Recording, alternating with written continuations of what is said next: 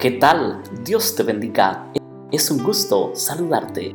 El texto lo encontramos en Gálatas capítulo 5 versículo 25. Si el Espíritu nos da vida, andemos guiados por el Espíritu. Mi querido hermano, sabemos que el Espíritu de Dios mora en nuestra vida, en nuestro ser.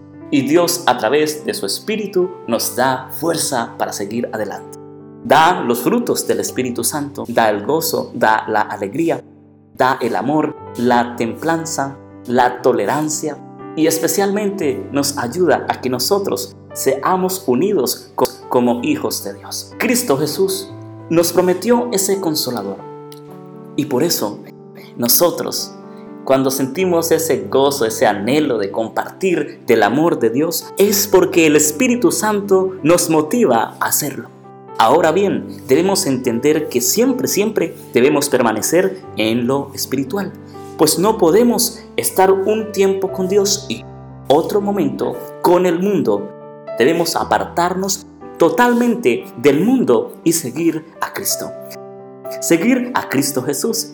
Y por eso, mi querido amigo, y por eso, mi querido hermano, hoy es el momento de que podamos estar a cuentas con nuestro Padre Celestial. Y muchos pensamos que porque hacemos esto o aquello, tal vez está mal. Muchos pensamos que porque pecamos y caímos en el pecado, tal vez Dios ya no va a morar en nuestra vida, en nuestro ser entero. O tal vez Dios no nos va a usar para su obra mediante el Espíritu Santo. ¿Y cuando recibimos el Espíritu Santo? Ese día, ese bello momento, cuando nosotros decidimos entregarle la vida a Cristo Jesús. Ahí recibimos el Espíritu Santo cuando nos bautizamos, cuando entregamos la vida a Cristo Jesús.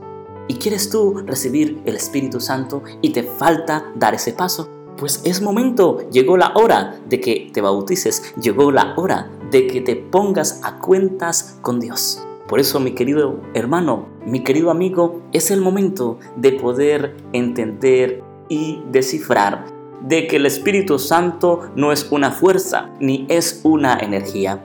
El Espíritu Santo es Dios presente en nuestra vida, en nuestro ser entero, obrando mediante su Espíritu Santo. Así es, y por eso debemos estar alegres, gozosos, porque el Espíritu Santo habita en ti, en mí, y nuestro cuerpo es templo de nuestro Dios, es templo del Espíritu Santo. Y por eso debemos cuidarlo y por eso debemos darle el uso correcto. Un abrazo, que Dios te bendiga.